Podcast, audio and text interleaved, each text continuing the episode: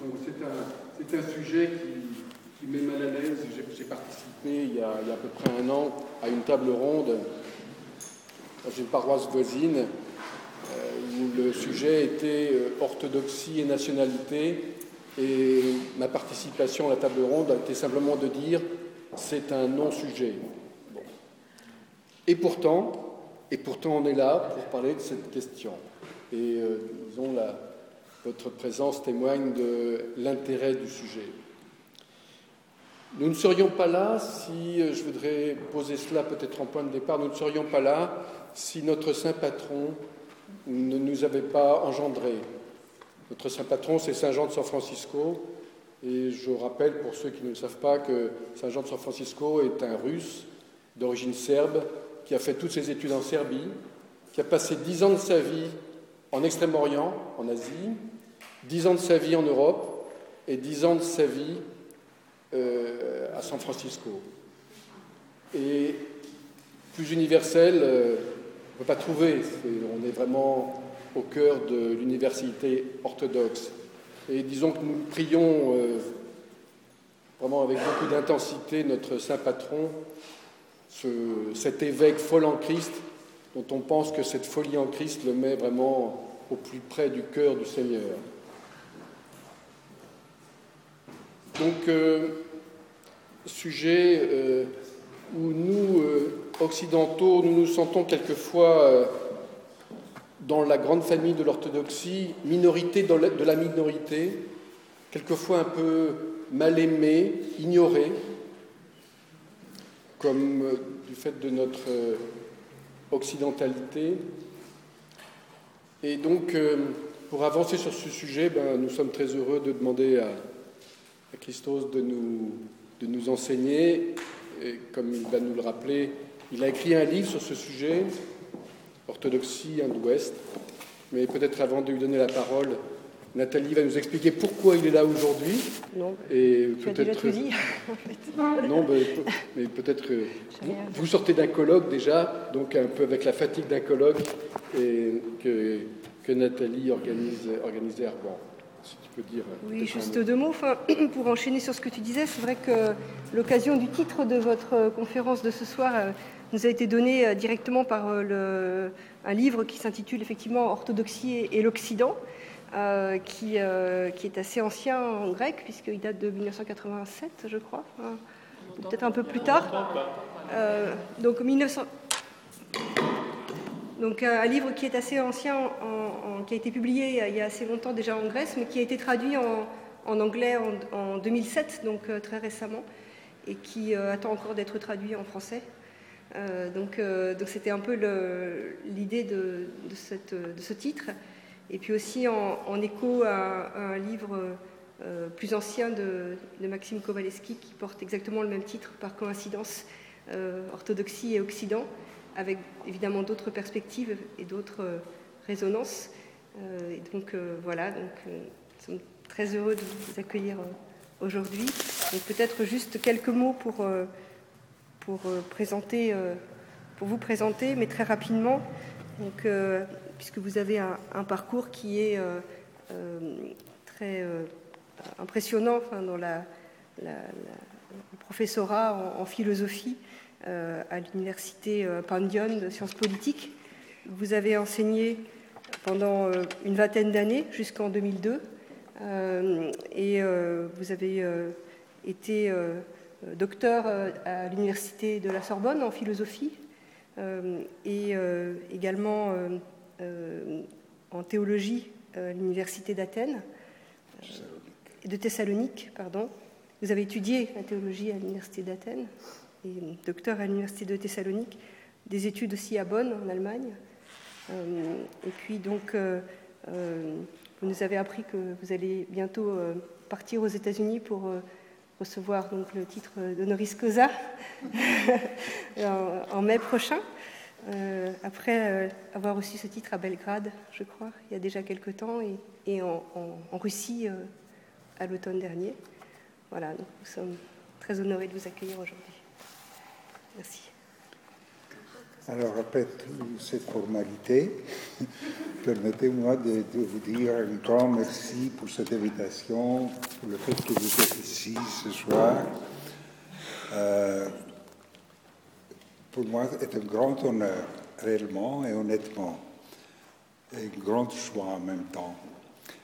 Alors, il faut confronter ce problème qui reste, pour ma génération, et je suppose aussi pour quelques générations précédentes, et peut-être pour quelques générations qui suivent, le problème, j'oserais dire, le problème central pour nous que nous portons les noms des orthodoxes. Euh, je vais vous présenter euh, oui, très rapidement, euh, comment je vois le, le, problème. Et ensuite, on va entrer à, la discussion. Il sera le, le parti le plus essentiel de notre rencontre ce soir. Bon, alors, tout d'abord, je voudrais remarquer que après le schisme entre l'Orient et l'Occident, en 1054, oui, les deux parties de la chrétienté qui euh, qu'on a produit ce schisme, que, ce schisme a produit, euh, ont choisi un nom, un nom, chaque partie pour elle-même.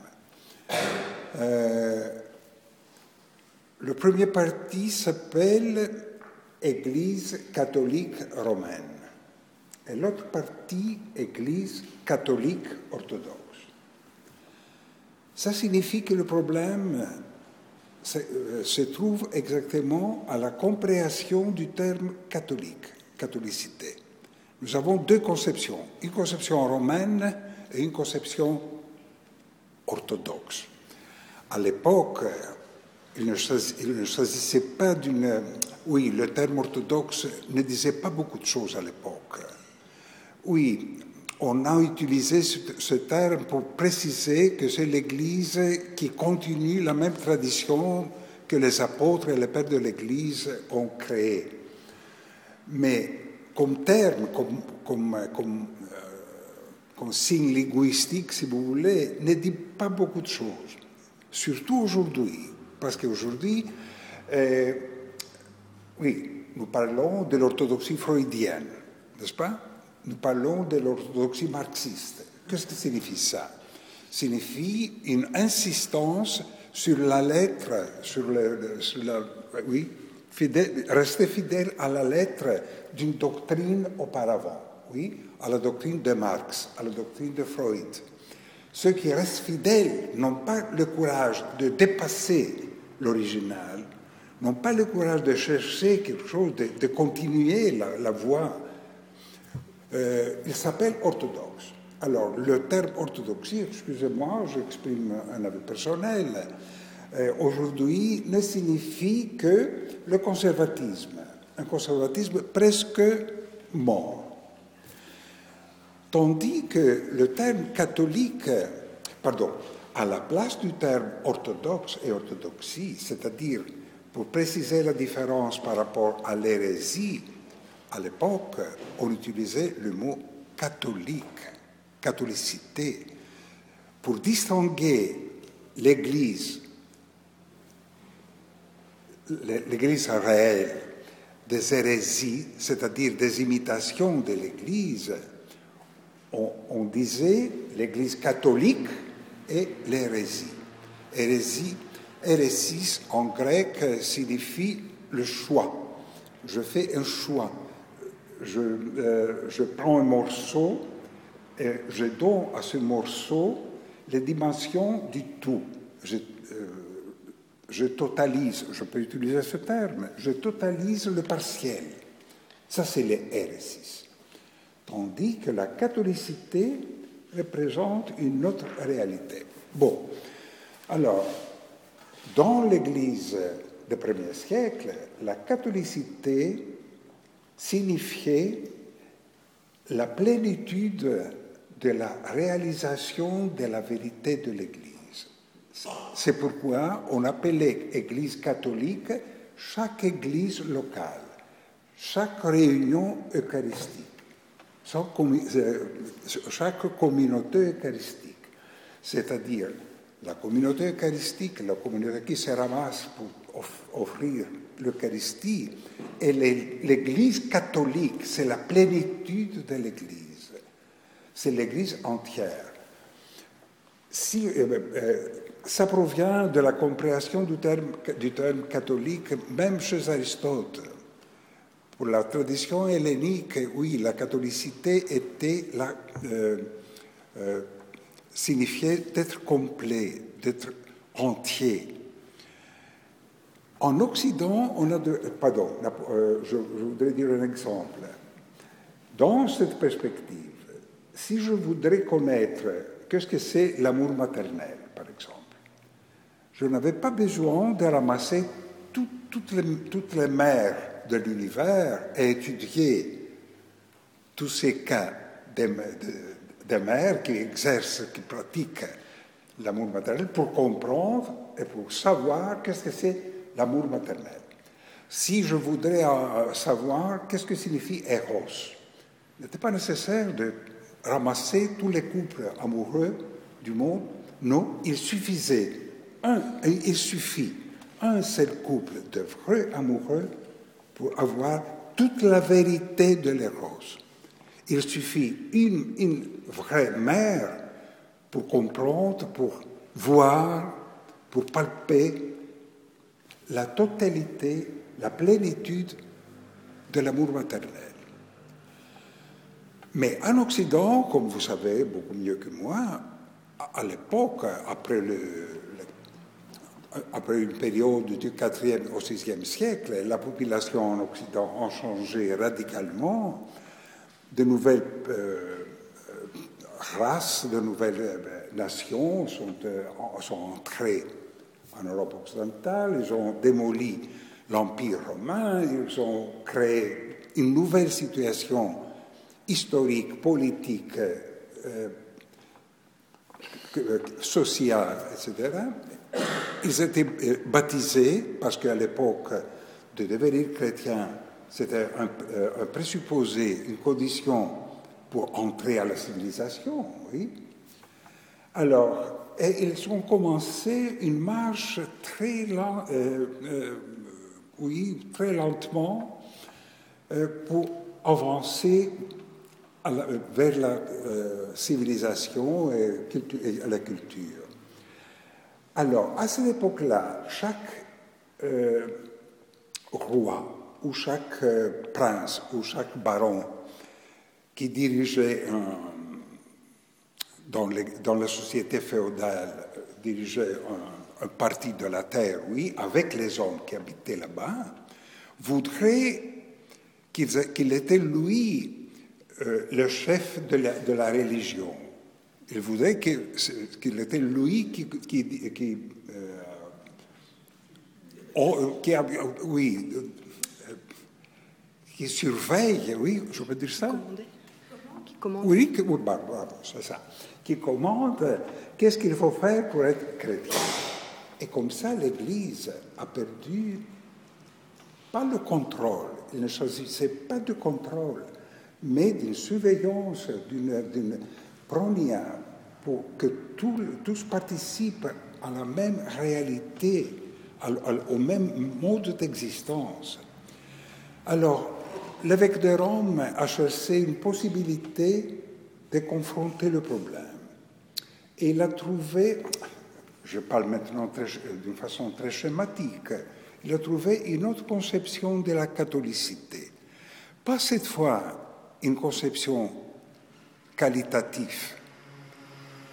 La catholicité ne représentait pas, dans des circonstances concrètes, euh, un exploit de la vérité entière, mais une compréhension géographique, une compréhension de la catholicité comme quantité, comme universalité, les conséquences de ce choix sont décisives, parce que comme ça, l'Église n'était pas précisée, n'était pas définie par l'expérience, par la participation à l'événement ecclésial, à l'événement eucharistique. Mais on a cherché des critères objectifs, fidèles à la doctrine, par exemple, fidèles à la morale.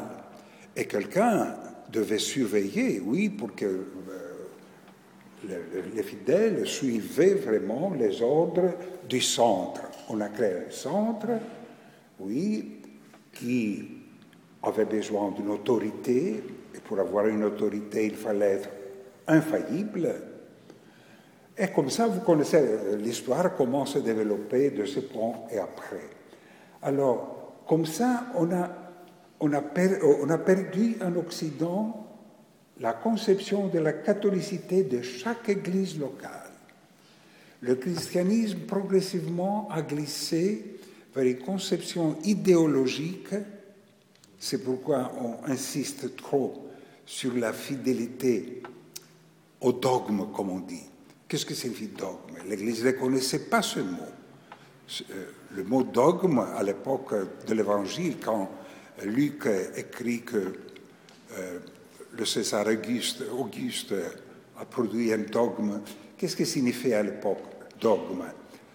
Le, mot provient du, verbe dokeo, doko, euh, c'est mon avis, je, pense, j'ai la vie, j'ai l'opinion. Mais l'empereur de l'Empire romain utilisait ce, terme pour commencer ses ordres, ce oui, ses ordres. Il disait par exemple, mon, mon dogme c'est mon dogme que, que je devais vous couper la tête, par exemple. J'ai la vie, mon opinion, c'est qu'il faut faire ça. Mais ce qu'il faut était obligatoire pour tous, oui. Alors, comme ça, progressivement, le terme dogme a pris un caractère d'obligation. On est, obligé d'accepter ce qu'il dit, c'est lui qui a l'autorité. Alors, pendant huit siècles, l'Église n'a jamais, excusez-moi, je suis euh, exclusive sur ces points, l'Église n'a jamais utilisé le terme dogme. Les décisions des conciles écuméniques s'appelaient termini, frontière, ori en grec, frontière. Frontière de quoi? De l'expérience ecclésiale. L'Église n'a pas une, théorie à part. L'Église n'a rien à faire avec des idéologies. L'Église est tout d'abord et seulement une expérience. Comment peut-on participer à un mode de vie, à un mode de, l'existence? Alors, cette expérience était euh, formulée, si vous voulez, du moment que quelqu'un a menacé cette expérience, du moment que quelqu'un voudrait altérer cette expérience. Excusez-moi de vous dire un exemple, un peu naïf peut-être. Euh, tous, nous connaissons par expérience qu'est-ce que c'est l'amour maternel. Oui? On n'avait jamais besoin de définir qu'est-ce que c'est l'amour. Nous connaissons tous. Oui Tous ceux que nous avons eu notre mère, nous connaissons très bien qu'est-ce que signifie amour maternel. Mais si la porte ouvre et entre quelqu'un qui va nous dire, écoutez, amour, maternel signifie, présuppose que la mère va euh, battre, battre hein, son enfant dix fois par jour, euh, oui.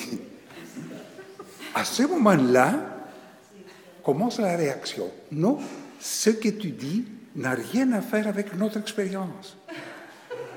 Oui, notre expérience de l'amour maternel n'a rien à faire avec ce que tu dis, toi. C'est exactement la même chose avec l'hérésie. Quand les premières hérésies ont, commencé de mettre en, de contester l'expérience ecclésiale, l'Église était menacée. Qu'est-ce que signifie l'Église? Pas l'institution, pas l'idéologie, comme nous comprenons aujourd'hui l'expérience ecclésiale était menacée. Et les, chrétiens avaient besoin de protéger leur expérience. Alors, ils ont euh, convoqué des, des, conciles et les conciles ont donné des définitions, des termini. C'est-à-dire, ils ont dit que, par exemple, si vous me permettez de revenir à mon exemple naïf, un mot maternel, c'est la tendresse, la, etc., de la part de la mère. Mais, écoutez, un enfant, quelqu'un qui a perdu sa mère quand il était euh, très petit, bébé, il n'a jamais connu l'amour maternel. Lui peut, peut, comprendre la définition que nous donnons sur l'amour maternel, mais il ne connaît pas l'amour maternel. Ça, c'est très, très essentiel. On peut connaître très bien, même un athée sait que le Dieu de l'Église est un Dieu trinitaire. Alors, il ne connaît pas le Dieu trinitaire. Il ne connaît pas que ce que l'Église vit à travers de cette, euh, de cette foi, confiance en un Dieu trinitaire et pas en une puissance euh, suprême, etc., etc. Alors, euh, je reviens à la catholicité. Alors, la catholicité a pris un caractère géographique, idéologique. Toutes les idéologies ont besoin immédiatement d'un d'une autorité, comme je dis, un, un, mécanisme qui contrôle les convictions, la foi devient conviction. La foi n'a plus le sens de la confiance, de participer à une expérience. Qu'est-ce que nous faisons dans l'Église? Et pourquoi nous sommes sauvés dans l'Église? Parce qu'on se donne à l'Église, on a confiance, on aime et on est aimé. Et ce que nous espérons, c'est que l'Église, c'est-à-dire le Christ, sa mère, les saints, nous prend dans leur euh, amour et nous amène à la vie vraie, à la plénitude de nos possibilités existentielles. C'est ça le, le sens du terme salut. Aujourd'hui, la plupart des chrétiens, j'ai l'impression, et de ce que j'entends, oui, dans les prédications et dans les livres, ont l'impression que, euh, le salut c'est euh, un exploit individuel. Chaque chrétien euh, essaie de, de, devenir digne d'être sauvé. Mais qu'est-ce que signifie être sauvé comme individu? Si moi je suis sauvé et mon enfant non, qui sont des, saluts, c'est ça? Je n'ai pas besoin d'un salut individuel. J'ai besoin d'un corps qui, incarne le salut, c'est-à-dire la vie libre de toutes les conditions du créé. La vie comme image et réalisation de l'existence trinitaire. Euh, alors, en Orient, comme nous disons, oui, la, Nova Roma, la nouvelle Rome qui a succédé euh, la, comment on dit, l'Empire romain, oui.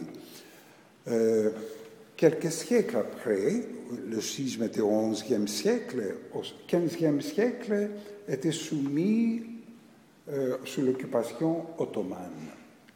Pratiquement, ça signifie qu'il était exclu de l'histoire. Toute la tradition hellénique, alexandrienne, du syriaque, etc., des premiers siècles était effacée. Et l'Occident a resté seul. Et en même temps, pas simplement seul, elle a développé, on a développé en Occident progressivement une culture, une civilisation avec une caractéristique qui reste jusqu'aujourd'hui un énigme, avec un dynamisme universel. Pourquoi? Si vous me permettez de, vous dire, de, de proposer une explication, je ne suis pas sûr que c'est vraiment cette explication, c'est le fait que l'Occident a créé une civilisation fondée sur la primauté, la priorité absolue de l'individu. Avec le langage que nous utilisons aujourd'hui, aujourd'hui nous parlons après ce Thomas Kuhn, un Américain philosophe, qui a offert un schéma qui, est assez utile, lui, pour euh, systématiser la différence des civilisations. Nous avons commencé de parler de paradigmes. Nous avons des paradigmes culturels. Qu'est-ce que signifie un paradigme culturel? Signifie un mode d'existence et de coexistence qui fonctionne comme modèle pour plusieurs sociétés pour un certain temps. Par exemple, euh, euh, nous avons eu le paradigme newton, comme nous disons, c'est-à-dire euh, toute notre vie, l'organisation de notre vie, la, compréhension des conditions de vie, avec comme point de départ, on, peut le dire, euh, la physique de Newton, oui, c'est-à-dire une conception de l'univers comme, comme une somme des entités particulières, des monades arithmétiques. Oui, maintenant, oui, on a passé ensuite à ce que nous appelons paradigme de la modernité, euh, en restant plus ou moins fidèle au modèle newtonien, malgré le progrès de la physique moderne, on reste encore emprisonné dans une priorité, euh, dans une image euh, de l'univers et de la société, je répète, comme une somme des individus particuliers. En grec, le terme individu, euh, nous avons pour le sens de l'individu le, terme atomon. Atomon signifie une réalité, une monade qui ne peut, pas, qui ne peut plus diviser. Oui? Si on prend un morceau de, fer, par exemple, on le coupe au milieu, le milieu au milieu, etc., etc., on arrive finalement à une monade qui n'est plus Bravo. Alors, ça c'est le sens exact du terme atomon, de temno atomon. Euh, alors, nous, nous continuons d'avoir une conception, tandis que, excusez-moi, la physique moderne ou les sciences modernes en général progressent vers une conception de l'unité et aussi de la société comme un événement des relations, un dynamisme des relations. La relation se trouve aux antipodes de la conception de l'individu. La, relation représente un événement, un dynamisme, quelque chose qu'on le crée, tandis que l'individu, c'est précisé comme monade arithmétique aujourd'hui dans nos sociétés pour définir notre altérité de chacun de nous, nous avons euh, une, carte d'identité, un passeport avec un, numéro. Ce qui nous différencie, c'est le numéro. Ce n'est pas. Oui, oui, pourquoi vous Ce n'est pas l'altérité de, l'existence de chacun de nous. Euh, pour la réalité humaine, on a utilisé dans la philosophie, et l'Église aussi, l'Église a pris le langage de, son époque, le terme prosopon, qui est essentiellement différent. Le atomon, l'individu, je répète, est, une monade arithmétique. Le prosopon, c'est une réalité. Le terme prosopon est une synthèse de la proposition pros, pros, faire quelque chose, et ops, génitif opos, qui signifie le visage. Alors, le terme prosopo signifie je le visage vers quelqu'un, vers quelque chose. Je suis envers une réalité, c'est-à-dire je suis en relation avec, quelque chose. C'est pourquoi nous ne pouvons pas connaître une personne humaine que seulement par rapport, euh, à travers la relation avec, avec elle. Nous disons, euh, vous connaissez Monsieur X? Non, non, j'ai entendu parler de lui. Non, ça, ce n'est pas une connaissance. Vous le connaissez, vous l'avez rencontré, vous avez eu une relation avec lui. Et si cette relation avance et, vous arrivez à commencer d'aimer l'autre, c'est-à-dire euh, mettre à côté les exigences de, de l'ego individuel, tous ces élans, les instincts pour utiliser l'autre, posséder l'autre, si on se libère de tout cela, on arrive à aimer l'autre et de ces moments commence une autre connaissance de l'autre, de la personne. On reconnaît vraiment son altérité. Alors, euh, le paradigme qui était formé en Occident, après le schisme, et surtout à travers le développement au Moyen Âge des sociétés médiévales, euh, était un, un, modèle essentiellement et par principe individualiste. La foi signifiait des convictions individuelles, la morale représentait l'effort de chacun d'être fidèle aux ordres d'une loi, au, euh, oui, une loi, une, conception euh, de ce qu'il faut et de ce qu'il ne faut pas. le salut était vraiment une affaire proprement et purement individuelle, tandis que dans l'Église, tout ce qui qui est individuel est la mort.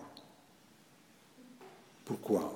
Parce que la mort, c'est la conséquence naturelle des êtres créés. Quelque chose qui est créé, c'est-à-dire qui a un début, un, commencement, il est obligatoirement mortel, arrive à sa fin. Tandis que si on on transforme l'individu en une personne, ce que l'Église fait, alors on arrive à convaincre, à, vaincre, on arrive à vaincre les conditions du créé. C'est pourquoi nous chantons la nuit de Pâques que le Christ, par sa mort, il a vaincu la mort.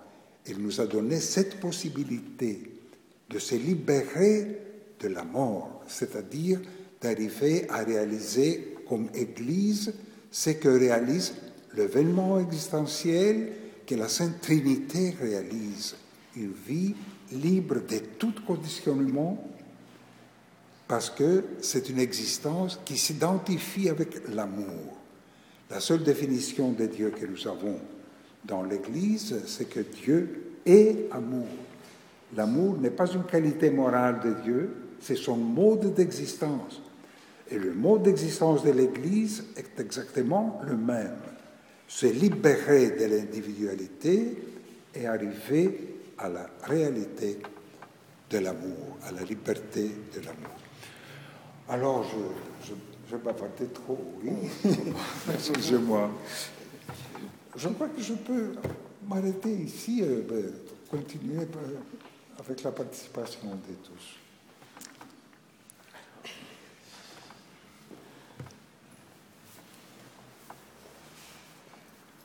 Voilà.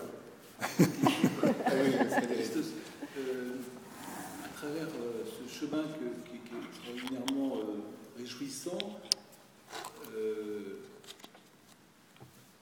est-ce que vous pourriez nous dire aussi ce qui est au fond la mentalité de notre monde actuellement Pardon, pardon, là? La mentalité de notre monde actuellement et au fond l'orthodoxie et l'Occident. Où est-ce qu'il est l'Occident actuellement et comment on est nous-mêmes euh, pris par cet Occident et qu'est-ce qu'on peut faire pour pouvoir euh, se avancer Oui, excusez-moi Frédéric, c'est ça que, c'était nécessaire d'ajouter. Comment était le, le, euh, euh, comment, ce qui a suivi en Orient En Orient, on a sauvé réellement la catholicité de l'Église. Après une période de, siècles, oui, 4 5 siècles, au Balkan, à l'Asie mineure, à la, Proche-Orient en général, au XIXe siècle, ils ont commencé des révolutions contre l'occupation ottomane. Et les nations ce, nouveau, euh, la nouvelle forme de coexistence qui était née en, en Occident, l'État-nation, s'apparaissait, oui, apparaissait à l'horizon. Et chaque nation, chaque État-nation exigeait d'avoir sa propre religion, une religion d'État. Nous avons commencé de créer des patriarcats ça, c'est vraiment le grand, la grande, euh, comment je pouvais dire, je ne sais pas, euh, tristesse. C'est très douloureux de, parler de, cette situation. Parce que les orthodoxes, nous n'avons pas compris, nous avons oublié, peut-être pendant la période de, l'esclavage, nous avons oublié qu'est-ce que c'est un patriarcat. L'Église, à travers l'institution de la pentarchie, comme on disait à l'époque, c'est-à-dire de euh, cinq patriarcats, avait une garantie que le système synodal fonctionne. Qu'est-ce que c'est le système synodal? Il faut l'expliquer aussi. Euh, euh, chaque fois que l'Église avait quelques problèmes à confronter, les évêques s'est ramassés à un concile pas pour exprimer leur opinion, comme aujourd'hui dans une assemblée générale, comme nous disons. Chacun dit son, avis, son opinion, fait sa critique. Pas du tout. L'évêque au synode a porté et témoigné l'expérience de son corps ecclésial local. Alors, et c'est pourquoi il n'y avait pas de place pour opposition il n'était pas un compromis. Il ne choisissait pas d'un compromis au niveau d'une idéologie, pas du tout. Il choisissait de la vie et de la mort. Comment sauver, comment peut-on sauver les limites, les frontières, les horis de l'expérience ecclésiale? Alors les évêques apportaient leur expérience. Et si un évêque parlait de, sa propre euh, inspiration, si vous voulez, d'une façon individuelle. Quand il rentrait chez lui, à son évêché, il était exclu par le peuple.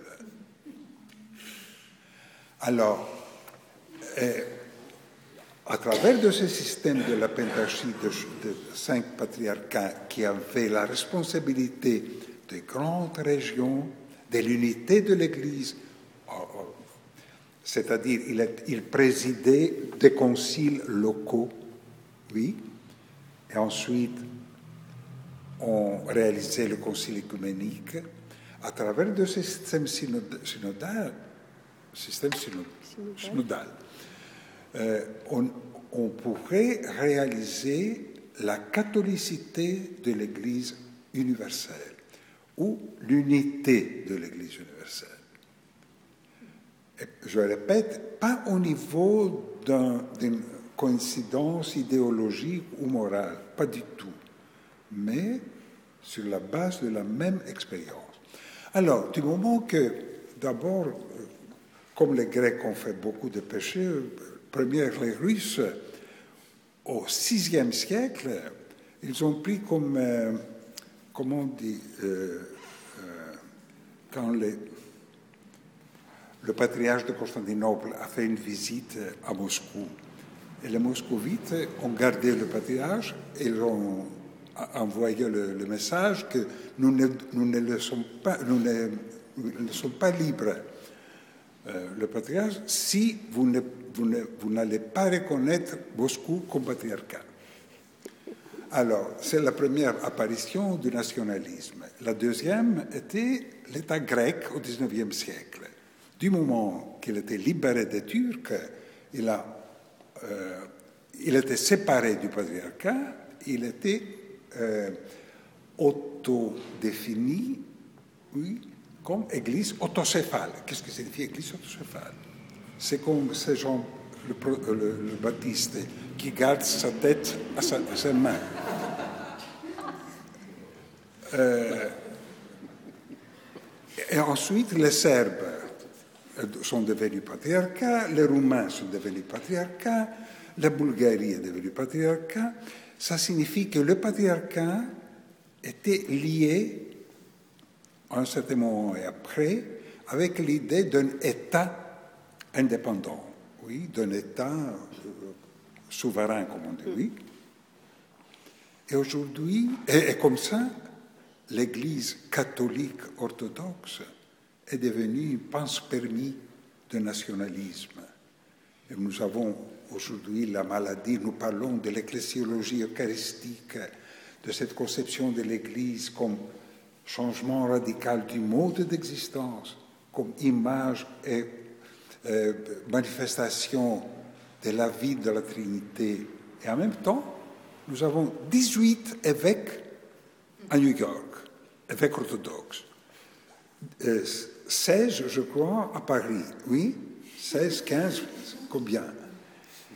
Et ça, ça n'est plus l'Église. Est-ce que c'est lié à une mentalité qui est plutôt occidentale, qui, qui, a... Plus fort, Frédéric. Est-ce que c'est n'est pas lié à une, époque, au 19e, qui, euh, qui a essayé de, porter quelque chose de l'ordre d'une démarche individuelle Sans, nommer l'individualisme des patriarcats, mais c'est plutôt la, conscience que c'est quelque chose qui, est une, puissance euh, liée à l'Occident, pas l'Occident... Euh, occidental, mais un Occident intérieur, une compréhension individualiste. Oui, euh, oui, je, fais des, sauts. Euh, je laissais à côté oui, cette constatation que la culture occidentale représente pour la première fois dans, l'histoire humaine un paradigme culturel fondé sur la priorité absolue de l'individu. Si, vous, essayez d'enlever un seul aspect, les droits de l'individu. Toute la construction du paradigme occidental se, met en ruine. Alors, mais ce modèle a un dynamisme extraordinaire. Pourquoi? Parce qu'il correspond aux, données, euh, aux, forces instinctives de l'homme, oui, aux besoins instinctifs. C'est pourquoi cette, civilisation, cette civilisation a, ce dynamisme euh, universel et il a, il a effacé pas seulement la civilisation, la, culture de l'Église ou la culture de l'hellénisme, il a effacé la culture chinoise, dix mille ans de culture. Aux Indes, la même chose. Au Japon. Je crois la seule interprétation, oui, je trouve, c'est pas, bien sûr, la seule interprétation, c'est exactement le fait que cette culture correspond, oui, correspond aux exigences instinctives. Pas, pas de façon négative obligatoirement, oui, si on pense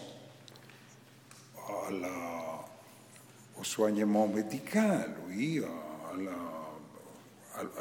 aux hôpitaux, aux possibilités de, communication, de voyage, de, tout cela sont des facilités extraordinaires, mais pour l'individu.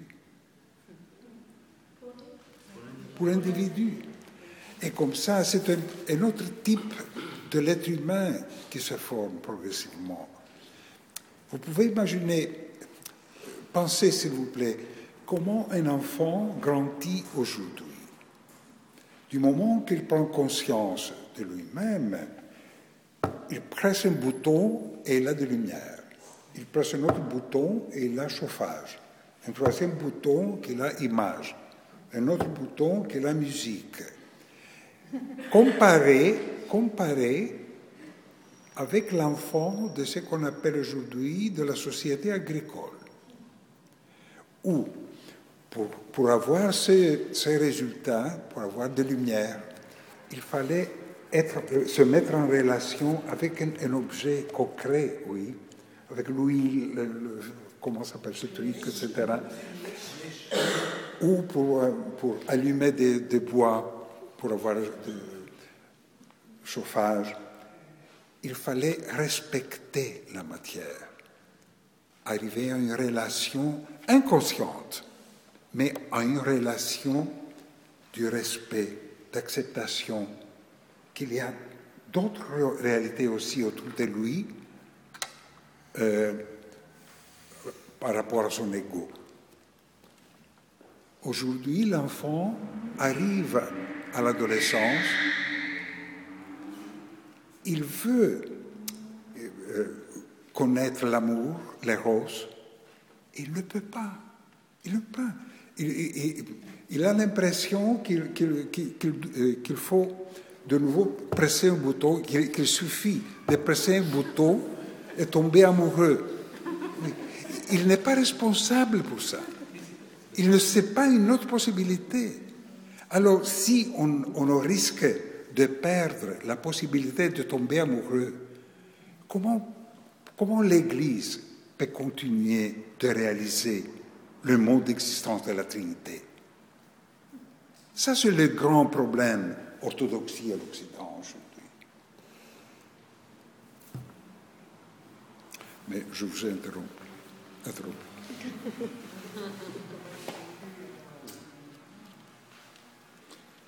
Juste une question. Euh, au niveau de la civilisation actuelle, est-ce que vous pensez qu'il y a la possibilité d'un rapprochement C'est l'écuménisme qui, qui tente ça ainsi que, que, le Christ sera à nouveau vu par tout le monde pareil, et aussi la position du christianisme vis-à-vis de, de, La position de La position du, Christ, du christianisme vis-à-vis -vis des autres religions qui commencent à avoir du poids dans tout ce qui nous entoure, dans les médias, dans la vie courante, dans tout ce qui est expression euh, humaine. Excusez, euh, euh, écoutez, moi je ne suis, je ne suis pas, je ne suis pas un, un spirituel, je ne suis pas un prêtre, je suis un, un, très simple enseignant. Alors, ce que je vous dis n'a euh, aucune autorité, oui? Alors. Grande liberté. C'est la réalité. Euh, écoutez, je crois que du moment que, qu'on considère la vie ecclésiale comme christianisme, c'est-à-dire comme une idéologie, ces dialogues sont tout à fait évidents. Se dialoguer. Les orthodoxes avec les catholiques, les catholiques avec le, euh, les protestants, les protestants avec les juifs, les juifs avec les musulmans. Étant donné que euh, nous avons maintenant, dans le paradigme occidental, nous avons la société pluraliste des États, euh, qui, vient des États-Unis, alors nous sommes tous obligés de créer chez nous une société pluraliste. Tolérance, oui, pour tout le monde, accepter l'autre qui est noir, qui, euh, a des différences sexuelles, des différences euh, raciales, etc. Mais ça, c'est au niveau de l'intellect, n'a rien à faire avec la vie, avec la, la vie en commun je peux être, avoir de tolérance par rapport à, à l'autre sans avoir aucun intérêt pour lui, pour sa vie, pour sa, sa, réalité existentielle. Je passe à côté. C'est pourquoi j'ai aucune confiance à ce qu'on appelle dialogue. Bien sûr, les orthodoxes sont obligés de faire aussi des dialogues parce qu'autrement, oui, Saint-Sèche, par exemple, conservé grâce à l'agent du Conseil écuménique des Églises. Le patriarcat écuménique fait des dialogues avec Rome parce qu'autrement les Turcs sont prêts euh, d'éliminer tout. Euh, mais il faut avoir conscience que ça n'a rien à faire avec la vie de l'Église. C'est une politique, c'est la croix de notre époque, si vous voulez. Il faut souffrir avec ceux qui ont la responsabilité de réaliser cette pratique, mais sauver la conscience que ça n'a rien à faire avec, le, avec la réalité ecclésiale. On pourrait avoir, à mon avis, on pourrait avoir un vrai dialogue, par exemple, entre les orthodoxes et les catholiques romains, si on commençait par une confession des péchés historiques. Si on commençait par l'humilité, la vraie humilité, reconnaître que nous avons fait des péchés, des fautes historiques. Nous, les premiers, nous avons transformé la vérité de l'Écrit, mal fait la réalité de l'Église. Il faut commencer par cela, et ensuite on peut trouver tout. Mais vous voyez, combien d'années maintenant nous avons ce dialogue entre les catholiques et les orthodoxes et on n'a pas fait même un pas essentiel. On discute comme les idéologues, comme les trotskistes avec les maoïstes. Oui, c'est la même chose. Si, on voulait avoir, excusez-moi, si on voulait avoir un vrai dialogue, c'était incompréhensible de, de, demander aux professeurs de l'université de faire ce dialogue, ou aux évêques. Pardon, excusez-moi. Il fallait commencer par envoyer des moines ou des personnes de, l'expérience ecclésiale pour discuter sur leur propre expérience. Nous, les, les, les professeurs d'université, nous sommes le, danger numéro un dans la vie de l'Église. Pardon.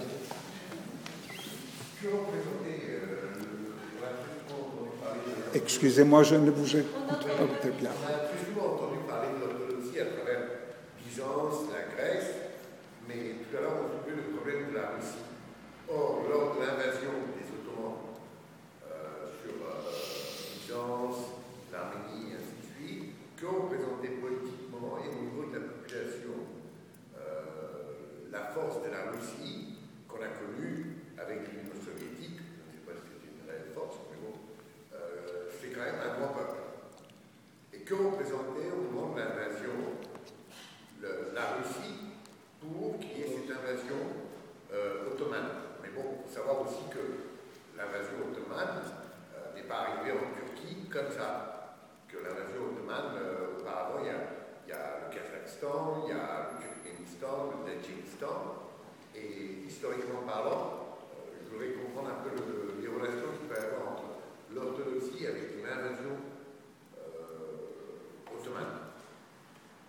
Oui, euh, euh, comme vous comprenez, c'est très difficile de faire toute l'histoire dans une dernière. Vous avez raison, oui. La Russie n'a pas subi l'occupation ottomane, elle était libre, mais en Russie, ce, euh, cet événement de l'occidentalisation a commencé très tôt. Il faut lire les deux volumes du père Florovski. La marche, comment c'est en français, la marche de, la théologie russe. C'est vraiment révélateur. Euh, en Russie, l'occidentalisation a commencé beaucoup, beaucoup avant le 19e siècle. Et au 19e siècle, il a abouti à une réalité vraiment tragique. Vous pouvez visiter les églises à Saint-Pétersbourg ou à Moscou, où vous voyez que, que l'occidentalisation est, est, arrivée à son apogée. Oui, la musique aussi, les icônes. On n'a plus des icônes, on a des peintures naturalistes. Euh, heureusement, la Révolution a arrêté ce développement Oui. Malheureusement, en Grèce, on n'a pas eu une, telle révolution. Mais maintenant que la Russie est libre, est-ce que vous avez visité maintenant la Russie? Oui. On a l'impression, excusez-moi, euh, je le dis avec beaucoup de souffrance, vraiment, on a l'impression que l'Église essaie de revenir au pouvoir comme elle était à la période des tsars. C'est pourquoi. Et ils ont exclu. Je demandais à, un séminaire théologique, mais vous n'avez pas les livres de, de Schmemann, de Losky. Ils sont exclus de l'enseignement théologique les Russes de la diaspora, qui étaient le grand don, le grand charisme de Dieu à notre génération, au XXe siècle. Ces, ces, émigrés qui sont arrivés à Paris, pauvres, euh, euh, euh, chassés de leur patrie, ont changé le destin de l'Europe. Vraiment, comment en, fondant un institut théologique et pas de bâtiments luxueux comme les Grecs, et une église qui, jusqu'aujourd'hui, on entre là-dedans et on a l'impression qu'on entre dans, dans, une église du Montatos, sans électricité, sans, avec des, des vraies icônes ecclésiastiques, etc. etc. C'est ça, ça, a été une révolution réalisée par, un groupe de, gens oui, ben, qui sont arrivés ici comme réfugiés. Et maintenant, en Russie, on ne les reconnaît pas.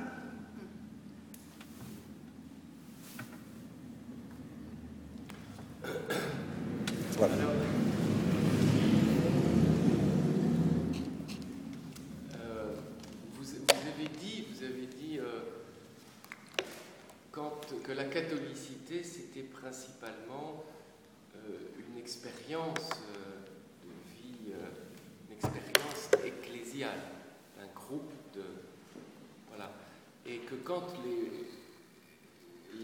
l'évêque euh, allait au synode, bon, il ne portait pas soit un projet politique, soit un projet personnel, mais il portait cette expérience. Et que s'il revenait, il pouvait se faire débarquer, enfin je ne sais pas.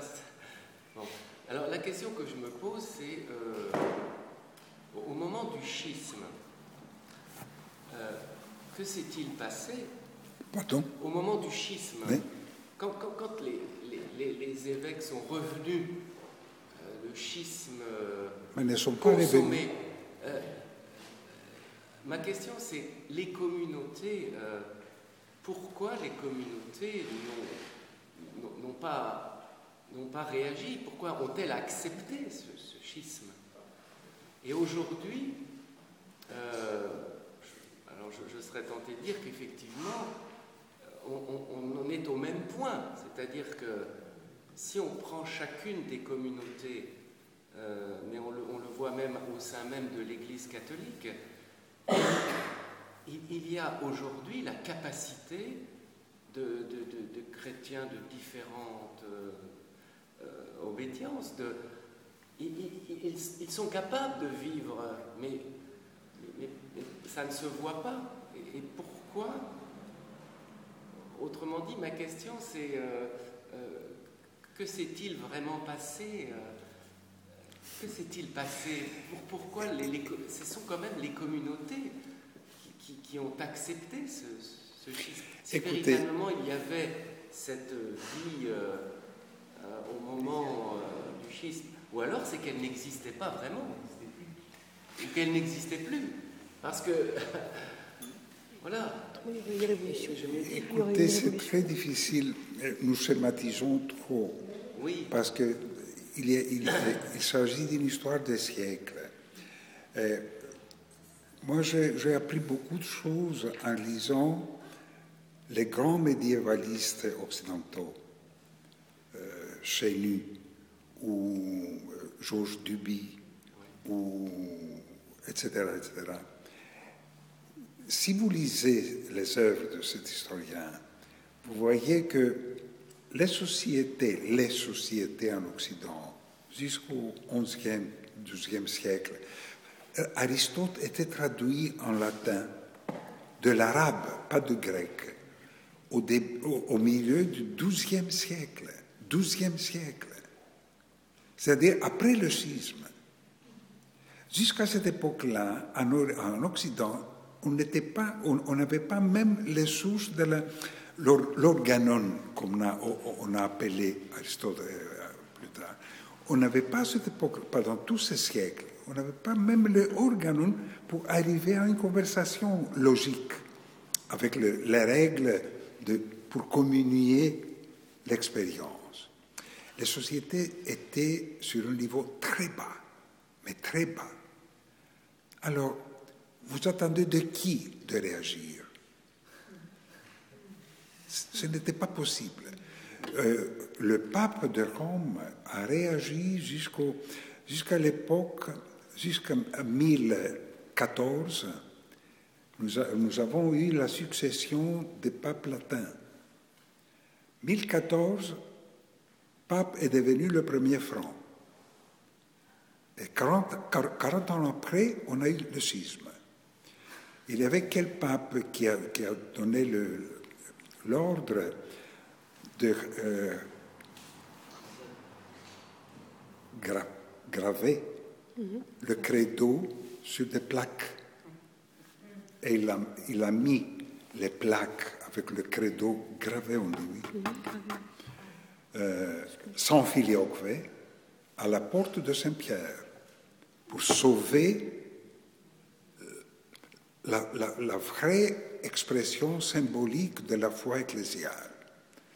Mais ça, jusqu'au 8e siècle, 8e, 9e siècle, jusqu'à la période de, Charlemagne. Après, avec Charlemagne, et surtout avec le fameux Alcuin, et avec la, finalité politique de créer un autre empire en Occident. À cette époque-là, l'empire ne, représentait pas une entité politique comme aujourd'hui nous comprenons l'État.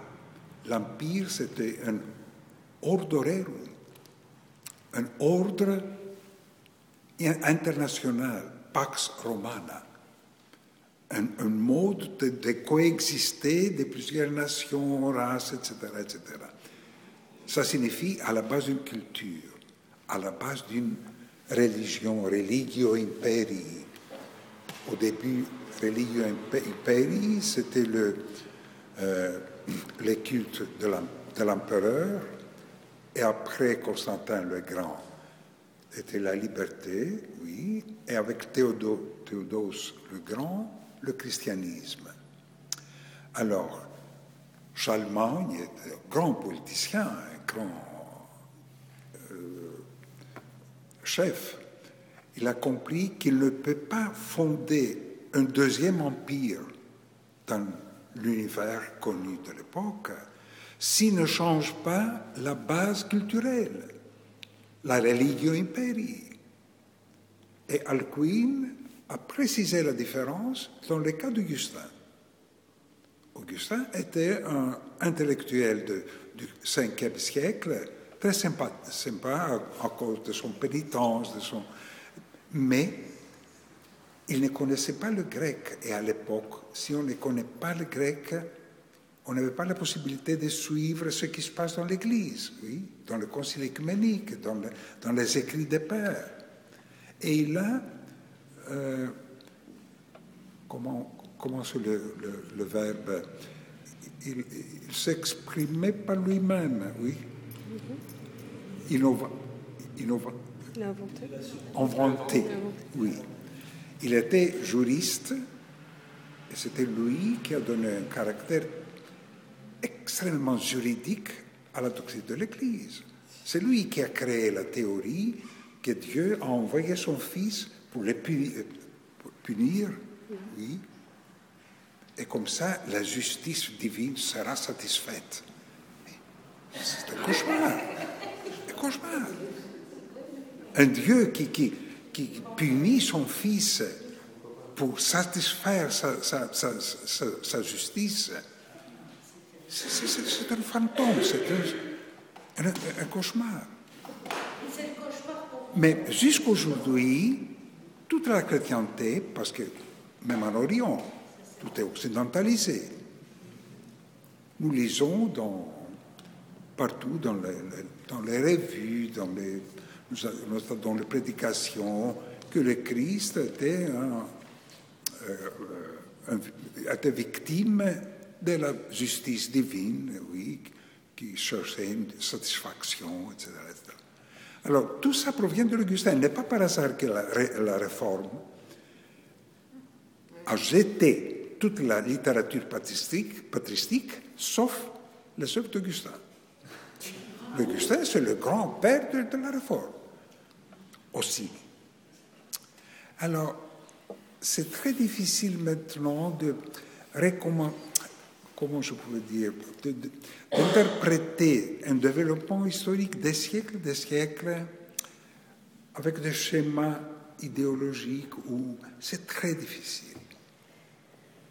Même après la théologie de, la diaspora russe, excusez-moi, je le répète parce que euh, je souffre à cause de cela, même après la diaspora russe, ici à Saint-Serge, il y a quelques mois, on a fait un congrès où les Grecs étaient la majorité contre la théologie de la, décennie 60. Comment on peut interpréter tout cela? Comment peut-on interpréter? Peut-être, oui, c'est pourquoi nous n'avons pas autre chose que la foi, la confiance. L'Église ne nous appartient pas.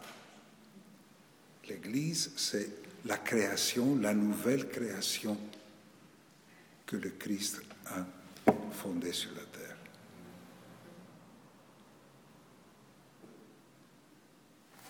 Je parle tout.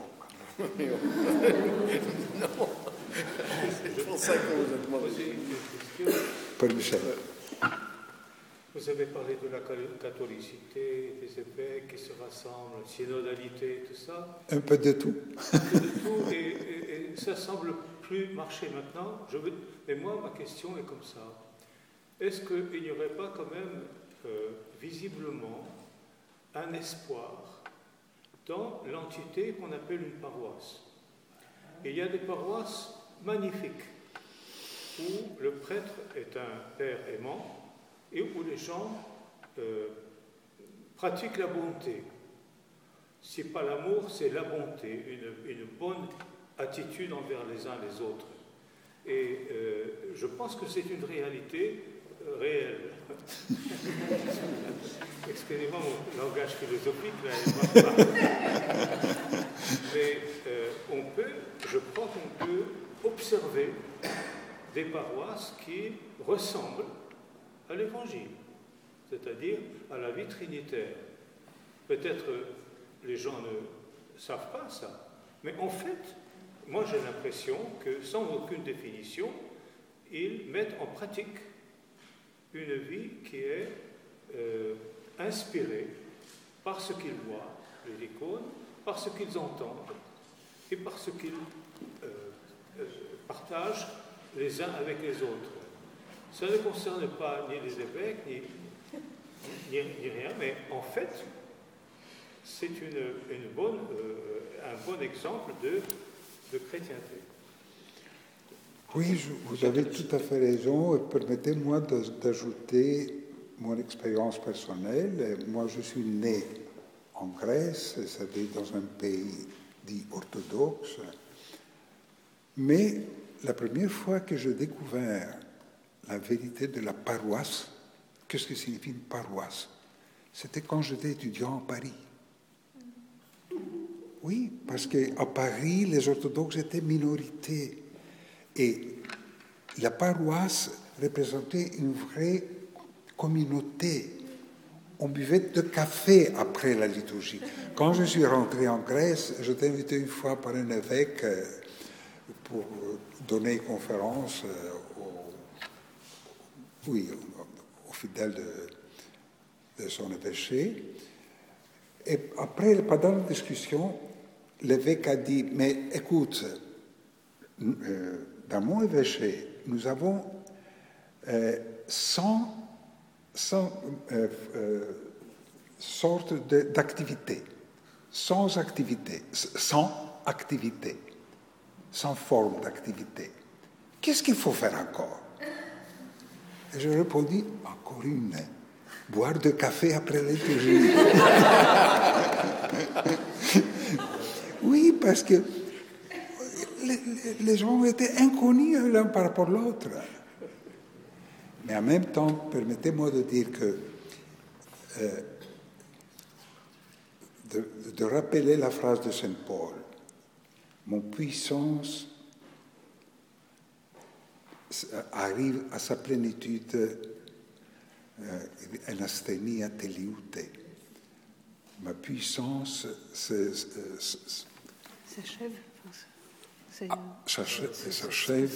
la, à la faiblesse. Ça, c'est la provocation qui sauve encore l'événement ecclésial. Il faut accepter notre échec. Il faut accepter notre échec, nos péchés.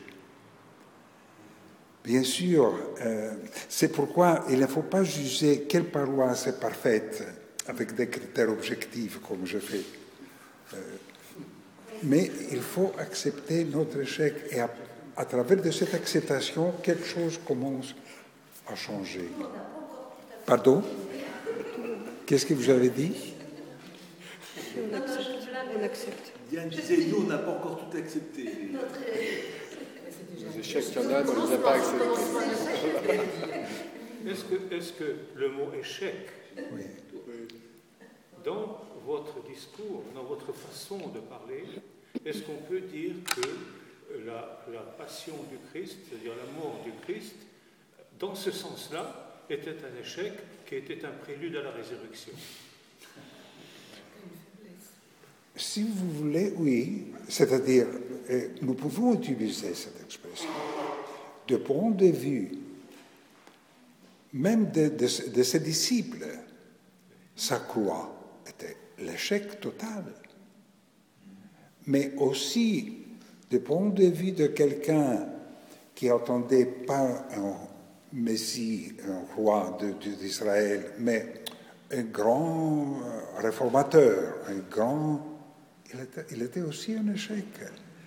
Mais le Christ est devenu homme, d'une part, parce qu'il réalisait comme ça la liberté de Dieu, même par rapport de sa divinité. Dieu n'est pas obligé d'être Dieu. Il est libre même de sa divinité. C'est pourquoi il était incarné par amour. De, façon que, de la même façon qu'il existe comme amour, il est incarné par amour. Et cette acceptation, cette humilité du Christ, c'est son triomphe. C'est la, la résurrection. C'est la liberté, même par rapport aux conditions de la nature humaine. Il a vaincu la mort.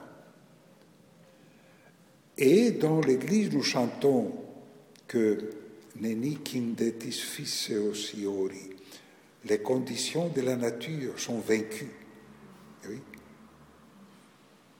Comment? Par cette acceptation de notre faiblesse. On ne s'arrête pas à l'acceptation. Ensuite, on se donne. Et qu'est-ce que veut dire Qu'est-ce que veut dire le miracle de dimanche prochain, c'est-à-dire la royauté du Christ sur terre Il est quand même assis sur un âne. Il a été reçu comme un roi et il a accepté, donc, puisqu'il est monté sur l'âne.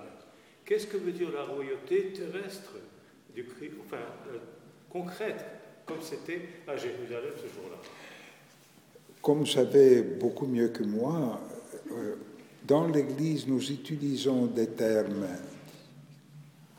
qui visent à montrer la nouvelle réalité existentielle, la plénitude de la vie. Le terme comme royauté ou comme euh, euh, la, le sacerdoce de tous, etc. Mais malheureusement, à cause du fait que nous glissons vers l'individualisme, c'est-à-dire vers la religion. Nous considérons même ces expressions comme euh, une fortification de notre certitude, de notre euh, pouvoir, oui. Euh, prenez un exemple qui me touche profondément. Combien de mal dans l'histoire a provoqué la façon euh, que nous avons à comprendre la phrase du Christ. Le Christ a donné aux apôtres le pouvoir de lier et de et de Délier. délier les péchés. Au nom de ce pouvoir, l'Église a exercé vraiment une dictature et quelque chose, un totalitarisme. Totalitarisme. Il a violé des consciences, il a, torturé des hommes. Mais la phrase, je crois, je ne sais pas, peut-être je me trompe, est beaucoup, et a un sens essentiellement différent. C'est l'apôtre et ensuite les évêques et les prêtres ont cette, euh, euh, ce privilège de servir au peuple de Dieu en liant ou en liant les péchés. Ils agissent comme Église, non comme individu.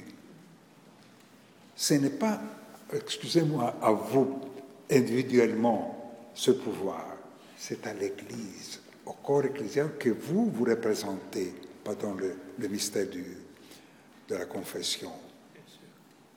Alors, cette priorité absolue de l'Église, de la réalité ecclésiale, change radicalement le climat. C'est encore la catholicité. Oui. oui.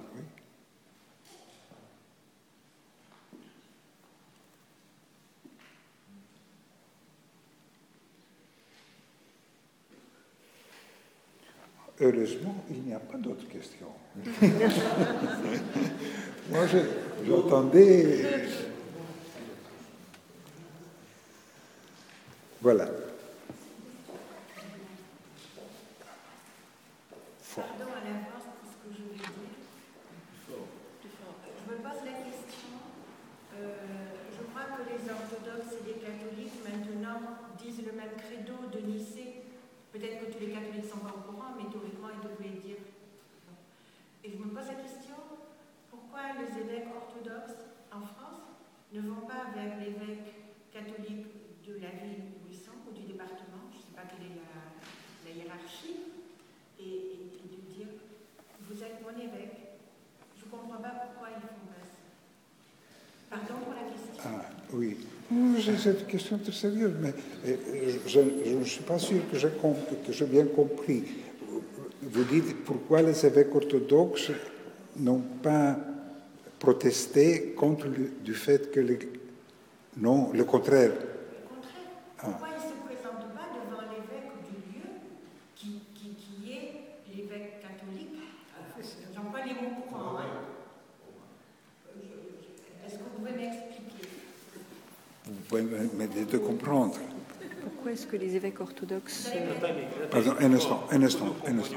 ben, je vais répéter, mais pourquoi est-ce que les évêques orthodoxes ne vont pas voir l'évêque catholique, qui est l'évêque euh, local, pour lui euh, reconnaître que c'est leur évêque? Mais le problème, ce n'est pas le credo. Le problème n'est pas la formulation.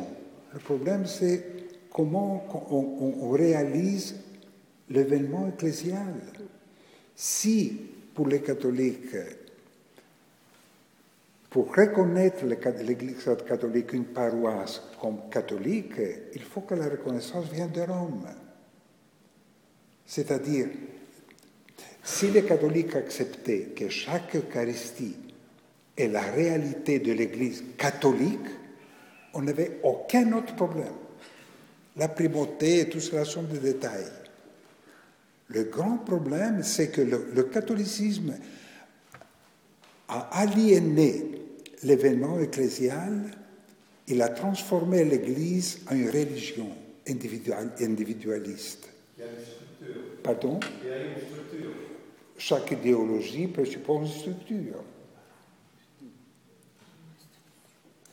Du, du- du moment que le marxisme aussi est devenu une idéologie, on avait besoin d'un Vatican, qui était Moscou à l'époque, oui, C'est ce qu'on appelle les institutions. oui. Pardon, madame, On va encore continuer à dire des bêtises. Plus fort. J'imagine que les évêques fassent cette démarche en- de- d'aller à la. Les évêques orthodoxes fassent cette démarche par rapport à l'évêque catholique local dans, dans une position d'humilité et de désir de rencontre. J'imagine que si. Je rêve, je dis n'importe quoi. J'imagine que si ça se passait réellement dans plusieurs endroits, le pape, il serait au courant. Pareil lui aussi. C'est-à-dire de dire, vous voyez ce que je veux dire? C'est que quand il y, a, a quelqu'un qui commence à, dire, là où je suis, ce que je fais, ça n'est pas juste, il faut que je fasse preuve d'humilité, que je rentre dedans, après ça peut montrer d'autres choses à ceux qui sont au-dessus. Permettez-moi de vous dire très simplement que vous avez une pureté, une innocence qui est vraiment très, très, euh, émouvante. Si euh, vous, euh, considérez que si les évêques orthodoxes pressaient le, euh, arrivaient à une certaine conciliation, réconciliation avec les évêques catholiques, même le pape euh, serait obligé de suivre. Mais vous êtes naïf, excusez-moi. Si le pape, euh, euh, euh, soit informé qu'un évêque a réconcilié avec les orthodoxes, l'autre jour sera... Le système est totalitaire. La première app- apparition du totalitarisme dans l'histoire humaine n'était pas au niveau de la politique, était au niveau de la religion, avec le Index Librorum Prohibitorum, avec le, le- l'Inquisitio, Propaganda Fidei, tous les systèmes du contrôle des consciences humaines. Je suis d'accord avec vous, mais le fait de, de retrouver une naïveté quelque part, je me dis, au niveau de l'institution, il n'y a pas assez de- d'amour, c'est-à-dire pas assez de naïveté, pas assez de simplicité. Bon, voilà, c'est. Non.